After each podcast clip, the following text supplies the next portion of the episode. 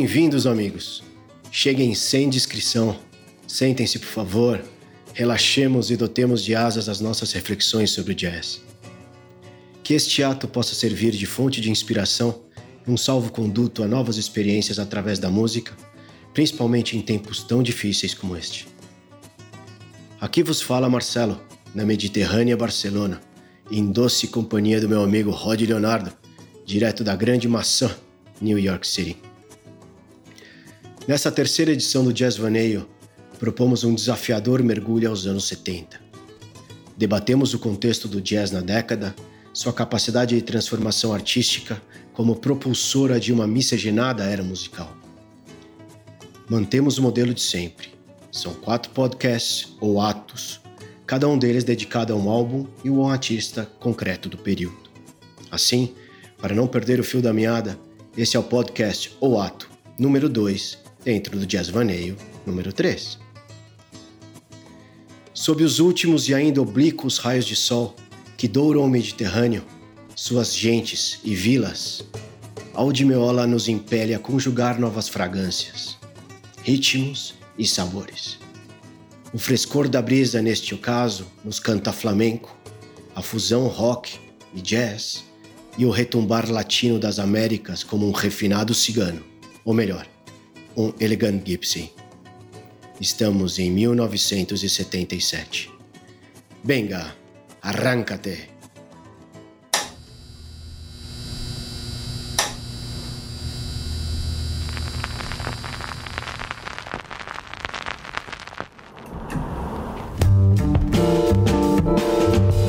Jazz Vaneio é um olhar ingênuo e apaixonado sobre o jazz, dedicado aos amantes da música e aqueles cuja voz se manifesta através do coração.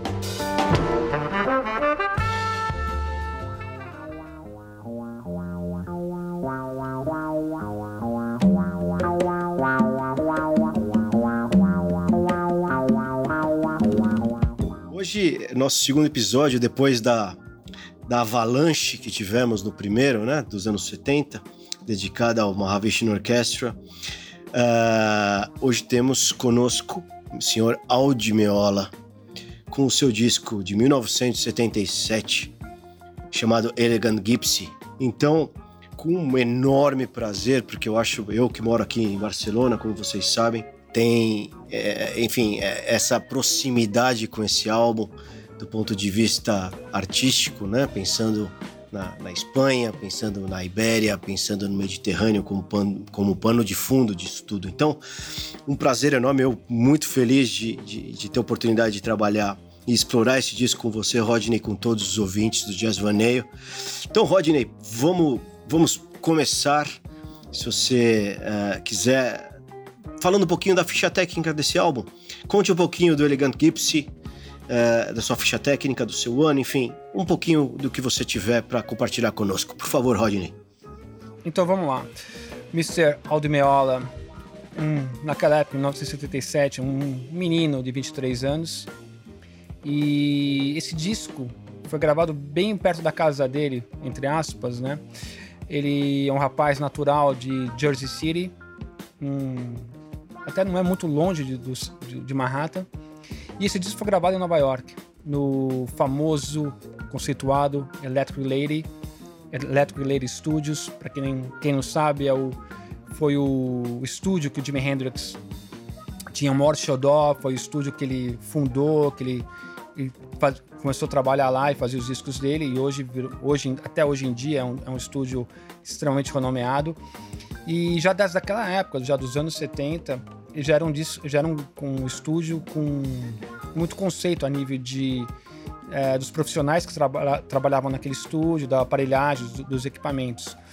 E esse disco, Elegant Gypsy, ele foi gravado entre dezembro de 76 e terminou a gravação em janeiro de 77. Então ele foi nesse período de dezembro a janeiro e, saí, e foi lançado em abril de 77.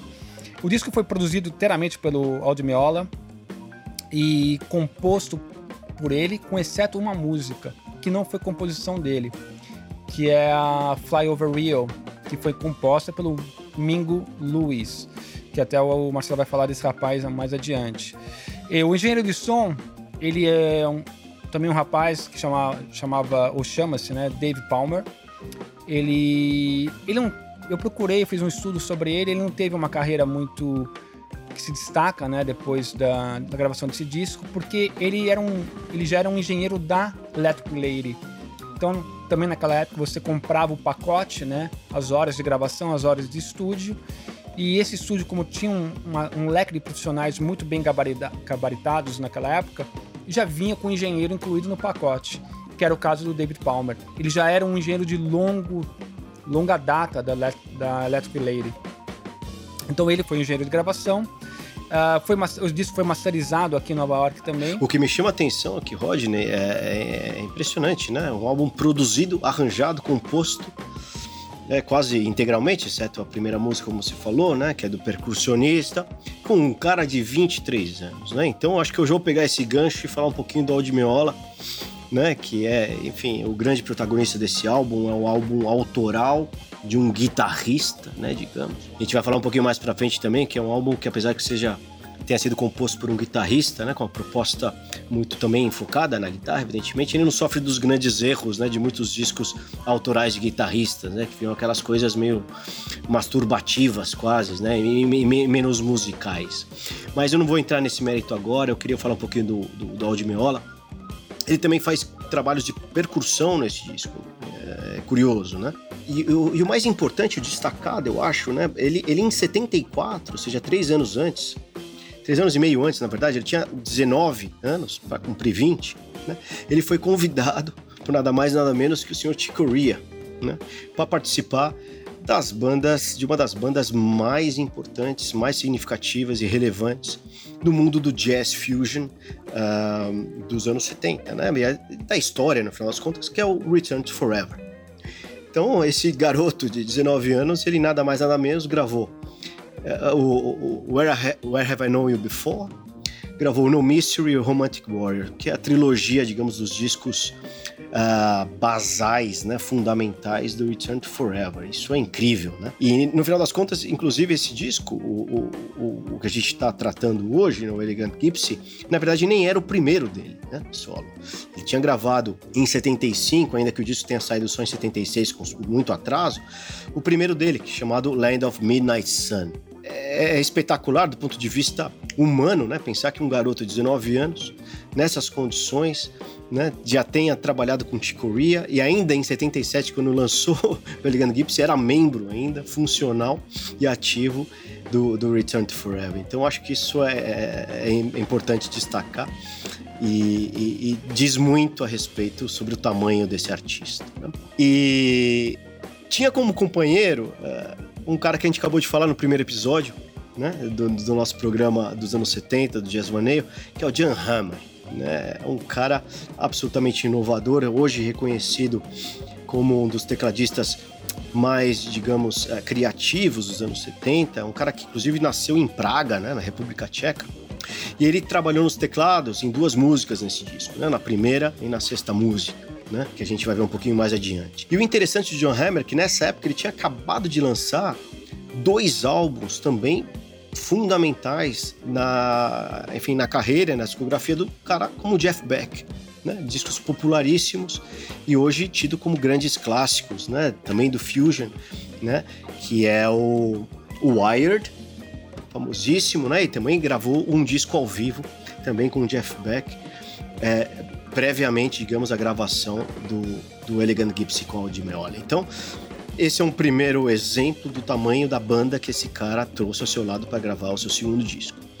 Temos no te nos teclados também, é, gravando duas músicas, a segunda e a quarta do álbum, o Barry Miles, né, que na verdade era um dos precursores do Fusion. Isso é interessante porque já em, em 66, quase uma década antes, ele vinha com. Ele, ele, ele cultivava um conceito musical né, e artístico chamado syncretic, né, que basicamente consistia. Curioso, Rodney.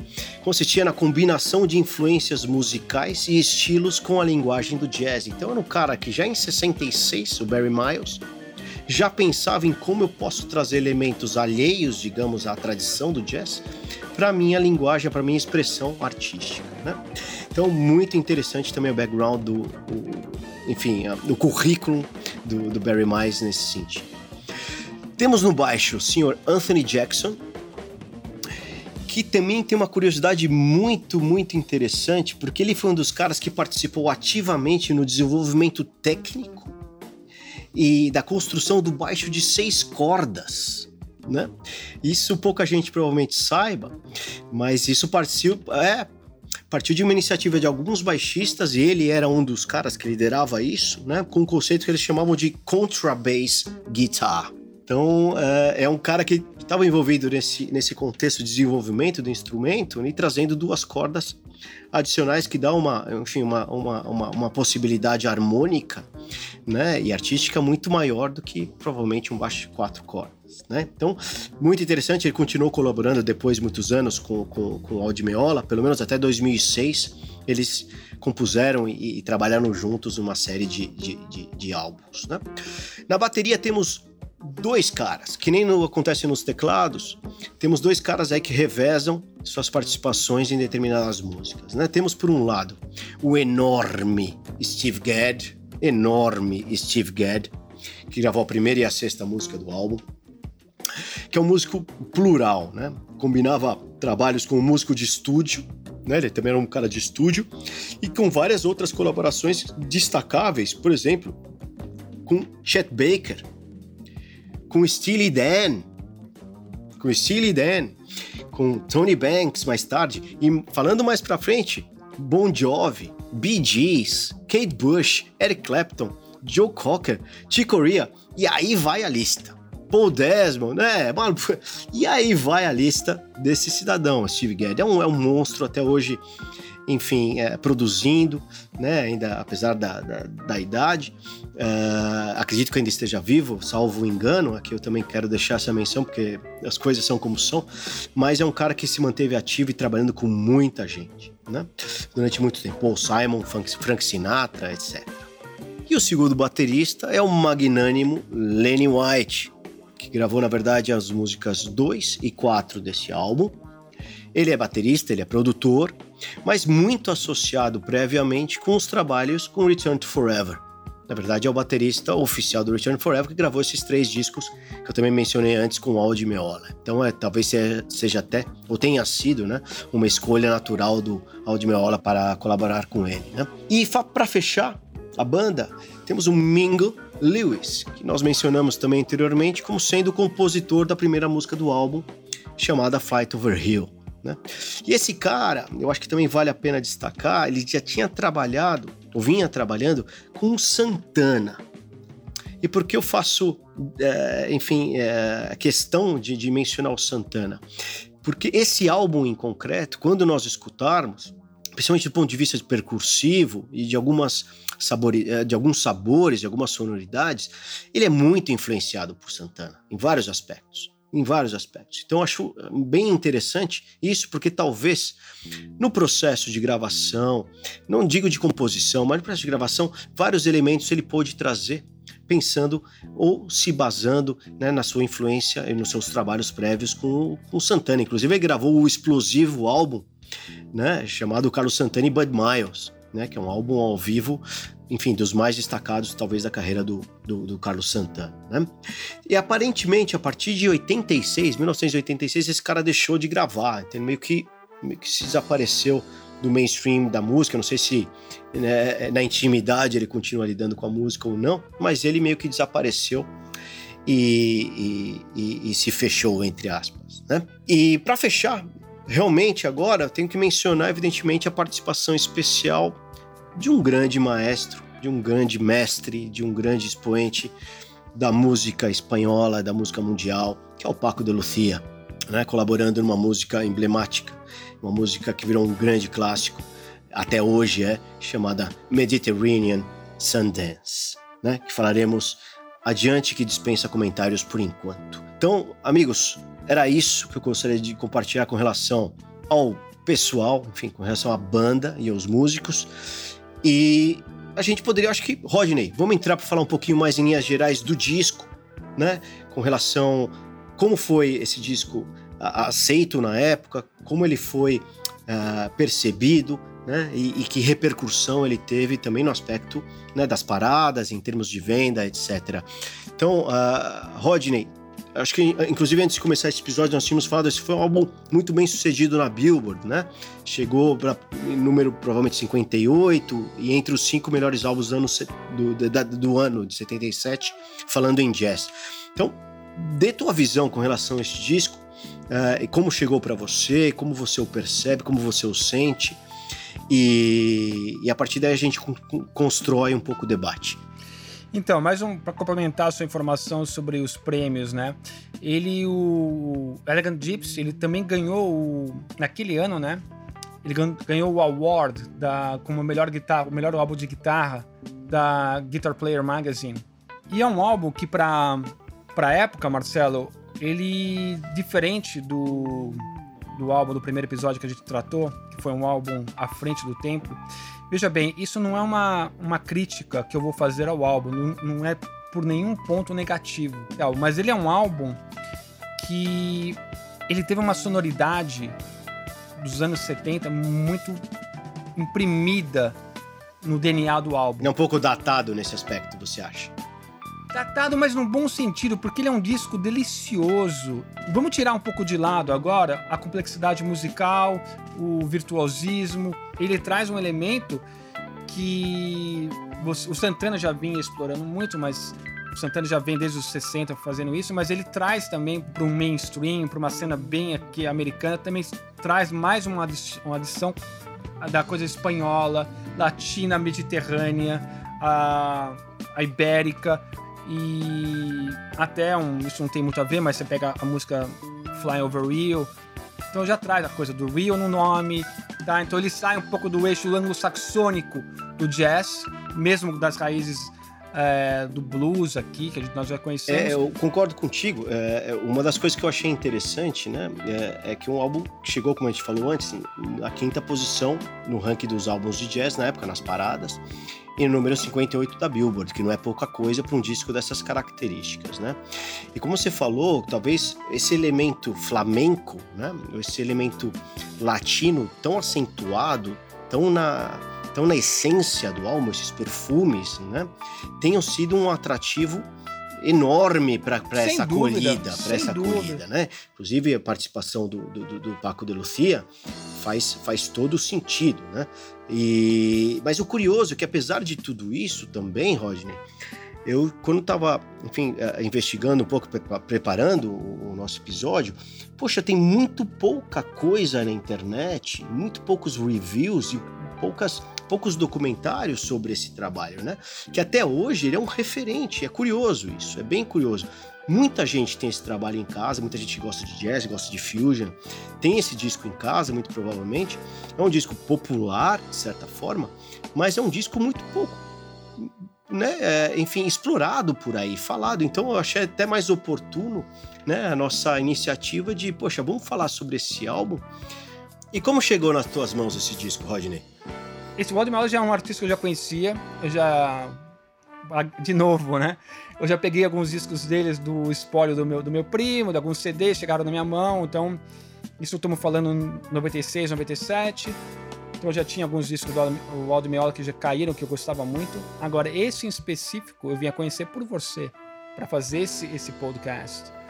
Então eu achei isso muito de um bom gosto extremo, um disco delicioso.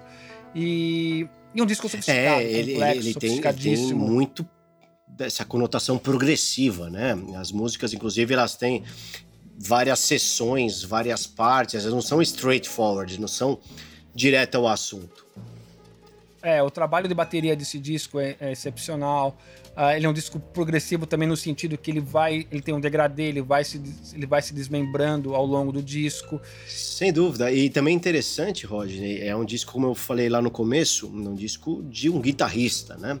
e vários guitarristas se aventuraram a fazer discos solos, mas normalmente com uma preocupação muito instrumentista. É, em alguns casos até exibicionistas, né?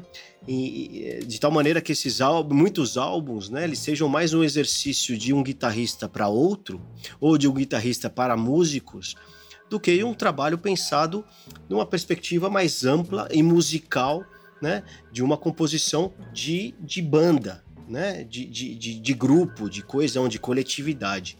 Mas o coletivo é o eixo central, ele foi capaz de compor para teclados, para baixo, né? enfim, e, e, e inclusive bateria, né? pensando nessa preocupação do, do, do contexto, né? do, do, da obra coletiva de uma banda, né? pensando num disco para a audiência em geral, não um disco para músicos, não um disco para guitarristas, né? Isso eu acho muito interessante. Então, complementando você um pouco, Marcelo, e isso vai, isso serve por experiência própria. Quem é um amante de jazz e não conhece esse disco, ou quem ouvindo esse podcast talvez vai agora atrás de ouvir esse disco, você tem que parar e pensar num, num ponto que para mim é, é majoritário nesse álbum. Então estamos falando de um menino de 23 anos que fez uma obra ah. daquela. Tem vários gênios que, um, que fizeram obras precocemente. Uh, mas um garoto de 23 anos fazer um disco maduro, bem feito, um disco sofisticado, impecável que nem esse disco, porra, é um disco para você ter na sua coleção e ouvir com muito carinho, com muito cuidado. Porque, como você falou, eu acho que um dos grandes highlights, um dos grandes destaques desse disco, um garoto de 23 anos, não está querendo se autoafirmar no instrumento. Não, ele é, ele é um disco que ele tem uma preocupação para o ouvinte, ele tem uma, ele, ele, tem uma finesse, ele, tem uma, ele é muito polido. E, extremo, como produtor, isso que me também chamou a atenção, como produtor, esse disco, esse disco é extremamente muito bem hum. produzido. Isso, e, e, e, se você hoje vai nos streams e ouve esse disco, é basicamente quase a, a versão original. Porque esse disco ele, ele não tem, eu chequei, é um disco que não tem reissues. E a única diferença de versão que você vai ouvir hoje nos streamings seriam passar, a passagem do vinil para o CD. Exatamente. Tá? Então, ele é um disco que ainda tem. Você hoje está ouvindo nos streamings, é, você ainda capta toda essa pureza que foi registrada naquela época, naquele ano e por esse menino de 23 anos. Então, é um disco riquíssimo nesse nível. É um disco delicioso que quem não conhece, quem não conhece o disco tem que ir atrás, tem que ouvir, tem que ouvir mais vezes. Eu vou eu tenho que ouvir esse disco muito mais vezes.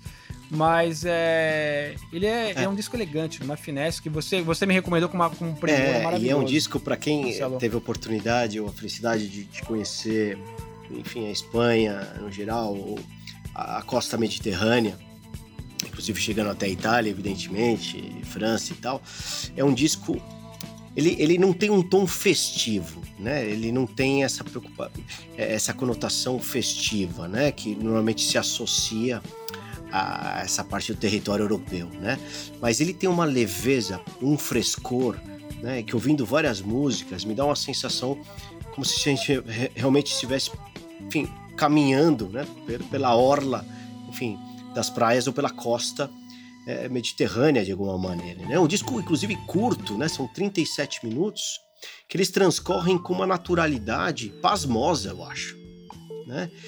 Porque, e, e, é curioso, né? Porque eu falo de naturalidade, mas ao mesmo tempo eu falo de um disco que tem uma vasta linguagem, né? Ele tem uma, uma, uma, uma abordagem, digamos, de, de influências muito variadas, né? Tem jazz, tem improvisações no meio, evidentemente, tem rock no meio, tem música latina, tem música flamenca, tem, enfim, música mediterrânea no geral, inclusive do mundo mais popular.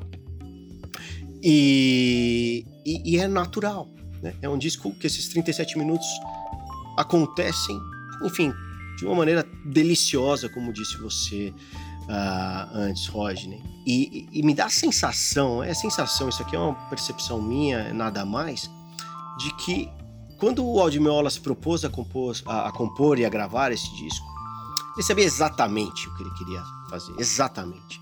Ele não... Só, ele entrou no estúdio já sabendo o que ia fazer. Eu não tenho a sensação que de nada que nada que aconteceu por acaso ou durante as gravações, né? Que ele acabou mudando de rumo ou se adaptando. Não tem improviso, né? Tem improviso, né? Na concepção da música, né? Na, na, performance, mas não teve improviso do ponto de vista exato, de proposta. Não teve. E, e dos poucos discos, cara, sendo bem sincero, que eu tenho essa sensação né, dessa leveza, né, dessa coisa que saiu, enfim, conforme o programado, né? E, e, você vê, Rodney, você vê, você vê algum aspecto negativo? Alguma coisa que te chamou a atenção, que falou, poxa, talvez fosse melhorável, talvez alguma questão. Eu sou um amante desse disco, eu sou suspeito para dizer. Eu tenho, hein? Olha, apesar disso, eu tenho. Eu não, eu não, talvez esse ponto negativo que eu tenho veio por tua causa, porque eu não tinha nem, nem pensado nisso. Mas aí você me falou, olha, eu não gosto disso tal. Tá? Aí eu vou deixar você falar, né? Mas aí eu fui pensar bem, olhar bem direitinho, ver, reparar, falei, é, Marcelo, talvez realmente você tem razão. Mas eu vou dizer, não me incomoda. Então, se eu tivesse que melhorar alguma coisa nesse disco, que você vai falar o que é, seria isso. Surpresa, falo eu. É, musicalmente, eu acho que para um garoto de 23 anos, eu me lembro, pô, o que, que eu fazia com 23 anos? Eu tava indo na faculdade, tentando passar de ano na faculdade, sei lá. Esse cara com 23 anos já tava fazendo uma, um disco desse. Já comigo. Então eu vou começar pela mais óbvia, na minha opinião, é a capa, né? É, ainda que eu goste do conceito, não, o nome do disco, Elegant Gypsy, né, que tem toda remete evidentemente à questão da, dos, dos ciganos, né, que, que, que tem uma enfim, uma relevância, é uma responsabilidade fundamental até pelo flamenco, né? Porque na Espanha, oriunda da região da, da, da Andaluzia, né?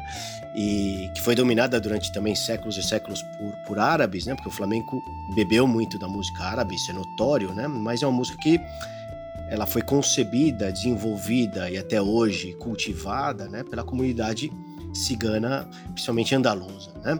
Então, o nome eu acho muito feliz, né? Porque é um disco, como você disse antes, é, Rodney, é, é elegante, né? E, e, trouxe outros elementos de rock, sim, músicas sim, latinas e mais mediterrâneas também, além da, do âmbito da Andaluzia e tal, e do flamenco. Mas a capa é, é uma foto que eu acho, não digo infeliz, né? Mas é uma foto talvez tosca da Aldimiola com a sua Les Paul, né?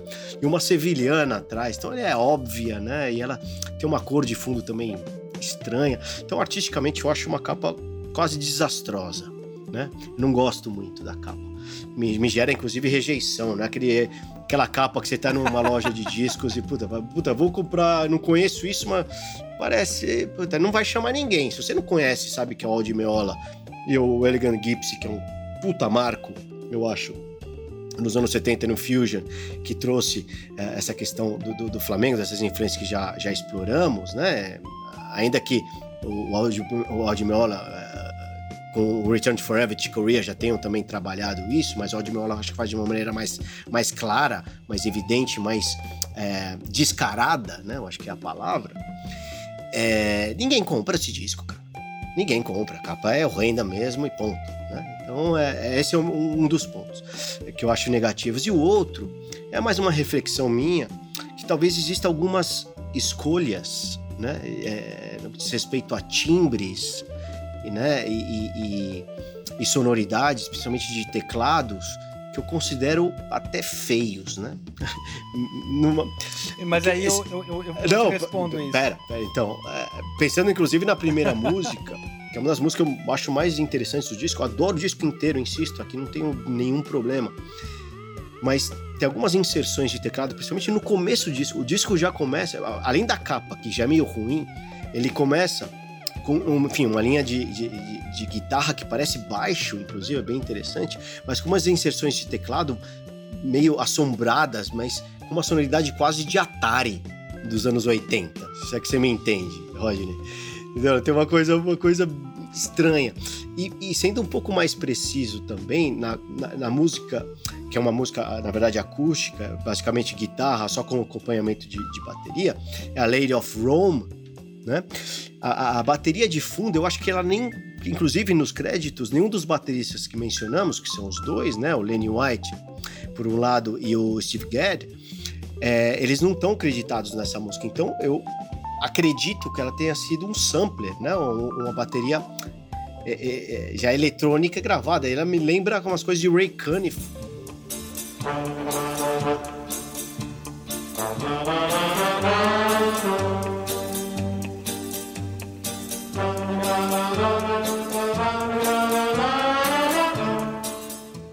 é uma das coisas que realmente eu não gosto do disco, essa, é, esse acompanhamento de bateria bem sutil, não, não, estraga a música de maneira nenhuma, porque a composição é linda, é uma música curta, de um minuto e meio, dois minutos no máximo, Cradle of Rome. Mas, por final, eu que inclusive fui baterista de moleque, cara, isso para mim me dói, me dói um pouco no ouvido. Então são as duas, a capa e, e, e essa, essa reflexão sobre algumas, algumas escolhas de, de, de timbres ou de acompanhamentos. É isso aí. Vamos lá. É, com todo o respeito, que você tem muito mais horas de voos nesse disco do que eu. Então, com todo respeito, eu, eu vou dizer a minha percepção.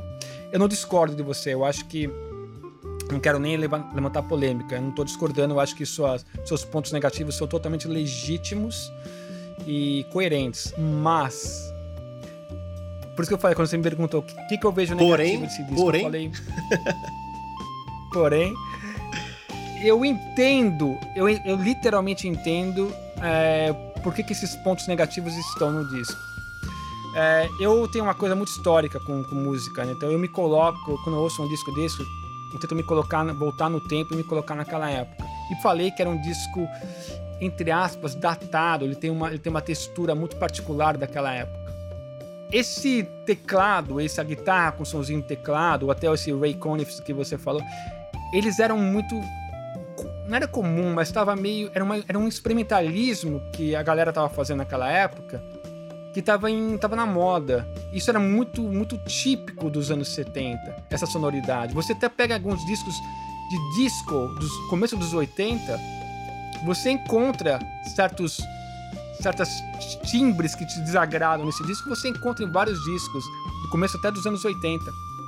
Mas isso já era meio comum nos 70 em discos não tão de jazz, não tão de fusion, mas discos até mais populares ou discos até de disco. E essa, esse flerte que ele quis fazer com a, com a bateria eletrônica, entre aspas, ou com o looping, eu acredito que ele fez um Não, e com todo o respeito ao Ray hein, por favor. Inclusive, meu pai adorava, não, eu ouvi muito. E, e, na verdade, eu não sei nem se eu fiz uma referência exata, eu não sei nem se as gravações do Ray Conniff tinham essas baterias pré-gravadas, mas eram, às vezes, baterias, né? Tão toscas e simples e com uma sonoridade quase brilhante que me incomodava. E nesse disco, realmente, provavelmente não seja nem bateria mesmo tocada, seja algum samplerzinho que na época foi tocar. E, e, eu acho infeliz. E são, e são poucos exemplos, hein, Rodney? Que eu, enfim, e são reflexões sobre questões pontuais desse disco. Eu ainda, como eu disse antes, acredito que seja um álbum fundamental é, e é um marco, é um marco na carreira do Aldimiola, provavelmente seja dos discos mais vendidos dele, se não for o mais, tirando aquele trio que eles gravaram ao vivo com o Paco de Lucia e o John McLaren, né? É, que é um, enfim, um grande sucesso, na verdade vendeu milhões e milhões de cópias por todo mundo, né? Que é o trio acústico. Então, Rodney, por favor, compartilhe conosco. Eu acho que você vai me perguntar sobre eu ia, exatamente, mas eu antes de falar três. disso, e minhas prediletas, eu já vou vamos, falar vamos de pra encrenca aí, porque eu acho que a gente coincide eu... em alguns aspectos. Então vamos lá, porque eu, se falar coisa é, errada, eu vou, a gente vai brigar. Não tem como... não, tem, não tem como você não, não, não escolher a Sem Mediterranean dúvida. Sundance. A Mediterranean... É, não tem como. Aquilo lá é e a gravação da, da, da, daqueles violões estão absurdo, absurdo. A qualidade Não, e o que me chama a atenção, é um Rodney, ele tá com a companhia do, de nada mais nada menos que Paco de Lucia, né? Que talvez algum dia eu faça um documentário sobre esse cara, porque eu acho que é um dos caras mais incríveis. Enfim, é, no mundo do violão e do mundo da música no geral. Mas o que é incrível é que essa música não foi composta pelo Paco, sabe? Foi composta pelo Aldi Meola, um cara de New Jersey saca? E isso me assusta, me assusta, né? Com 23 anos, o cara de New Jersey vem, vem, já vinha, exatamente. né, com esses trabalhos de Coreia e tal, mas, cara, é uma composição. Hoje é um clássico. Mediterranean Sundance foi gravado, puta, inúmeras vezes, tocadas inúmeras vezes pelo Paco do Lucia, inclusive sozinho, ou em companhia, enfim, do, do, do, do Aldmeola e de outros. Um diálogo de cores, de, de sentimentos que explora, e no final das contas, né, ela também tem essa conotação da, do virtuosismo, né, porque a execução dessa música do ponto de vista instrumental de ambos, né, um com a palhetada, né, porque o de Meola é um cara que usa palheta, né, que isso é super complexo para tocar flamenco, por exemplo, né? Então, é, a execução instrumental dos dois, o Aldi Meola por um lado, com a palheta, como eu disse, na velocidade da luz, né, numa loucura, e a técnica dedilhada e apuradíssima, inigualável, flamenca do Paco, cara, isso é um coquetel que tá louco, né? Tá louco. Eu concordo contigo, é a número um do álbum, na minha opinião. E a, é a tua número dois, aliás, a gente, vai, a gente vai escutar um pedacinho dela depois, né? Ah, temos que colocar. Agora? Aliás, eu gostaria de colocar as, as duas que eu vou mencionar. Vamos ver agora. Tá, vamos ouvir agora? segundinhos agora. Já. Tá, então vamos ver um Mediterranean Sundance. Vamos dar uma ouvidinha nessa essa pérola. E a gente já volta com a minha segunda escolha.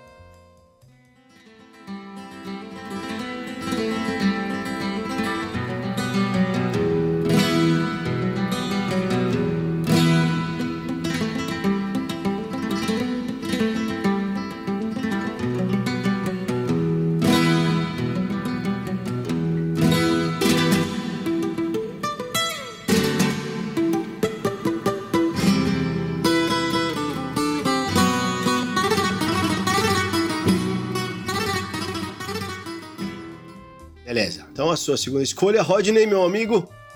Minha segunda escolha, um nome que eu acho bem. Eu acho um nome bem legal, cara. Quando eu vi esse nome, eu achei bem sacado. E eu gosto da porrada dessa música. Acho que já entra com uma porrada bem legal. Eu adoro a bateria dessa música. Race with the Devil on a Spanish Highway. Fantástico. O nome, o nome é do cacete. O nome é do né? caralho também. É. E tem tudo a ver, tem tudo a ver com a música, né? Eu acho que é o nome que fala o que acontece na música, né?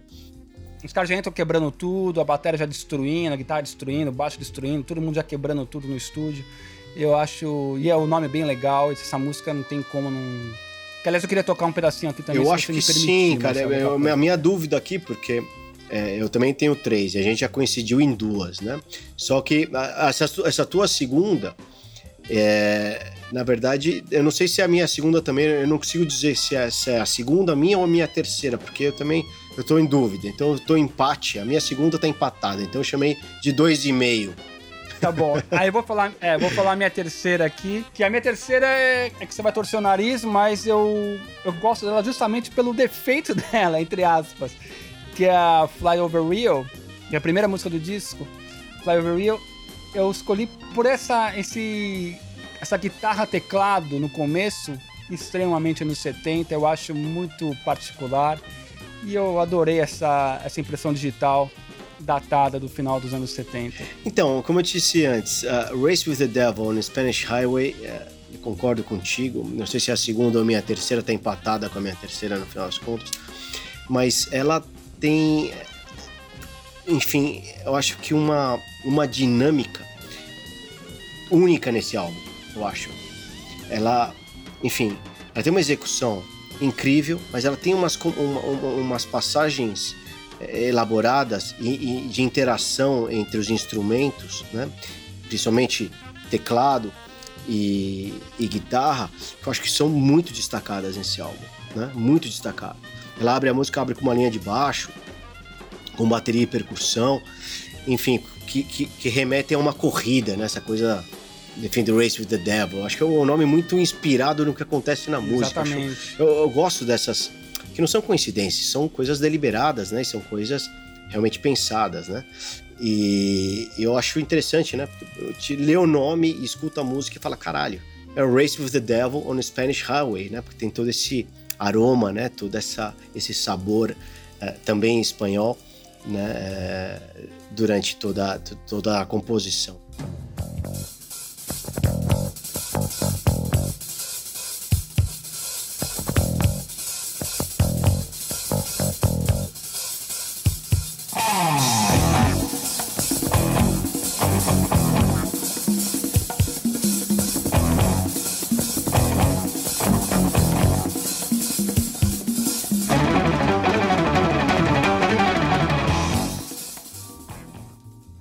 Sem dúvida, um dos pontos fortes do disco. E eu vou fechar a minha terceira, é a última do álbum, que também é um grande clássico, porque é uma das músicas que tem um, tem um tema, tem um motivo melódico que super famoso, que vários músicos depois acabaram também é, explorando, fazendo versões, né? Vários, né? Chick Corea também fez a posteriori, né? Que é a Elegant Gypsy Suite, né? É, que é a música mais de trabalho do álbum, tem quase nove minutos e meio. E é uma música extremamente progressiva, né? E tem passagens aí que se remetem muito ao Weather Report e muito a Return to Forever, né? Inclusive pelo trabalho que já vinha sendo feito com o Aldmeola, com o e tal. E também muita influência do rock sinfônico dos 70. Então a gente vai achar aqui as bandas, as nossas queridas do, do, do, do mundo progressivo, né? Os, os Yeezys da vida, os Gentle Giants da, da, da, vida, enfim, Gênesis, etc. Então eu como bom amante, digamos, da, da, da música progressiva, né? Eu me encontrei... Uh, muito nessa música, né? Então, e ela fecha o disco com uma execução também primorosa. Eu acho que como fechamento é, é realmente é fantástico, né? Então, essas são minhas três. Esse é o meu, esse é o meu recado que eu queria dar. É agradabilíssimo disco, suas paisagens, enfim, suas, uh, seus aromas, né? Suas gentes, né? É um disco que no final também remete às pessoas, né? Às culturas latinas, eh, espanholas e do mundo mediterrâneo, né? Uma execução assustadoramente uh, impecável por parte de um garoto, como a gente falou várias vezes aqui, uh, e um clássico, eu acho, né? E na verdade, enfim, até as posições na, nas paradas e o que vendeu e como é considerado o disco hoje, né? É, é, é, enfim, é um, é, um, é um imprescindível eu acho que em qualquer discografia de amantes de jazz, do rock, do pop e da música uh, espanhola no geral, flamenco e tal. Então, meus amigos, Rodney, uh, fechamos aqui o nosso segundo episódio do terceiro Jazz Vaneio, dedicado aos anos 70. Temos mais dois episódios pela frente e vem muita encrenca por aí, vem muita encrenca por aí. Temos Charles Mingus, e temos ainda um enorme disco brasileiro de jazz do nosso querido e falecido Vitor Assis Brasil. Então até o próximo episódio. Fiquem bem, be safe. Rodney, teu beijo para as pessoas. Beijão, Marcelo. Valeu, obrigado, cara. Um beijo para todos. Fiquem bem. Até o próximo episódio. Um abraço para você, Rodney, meu querido. Valeu.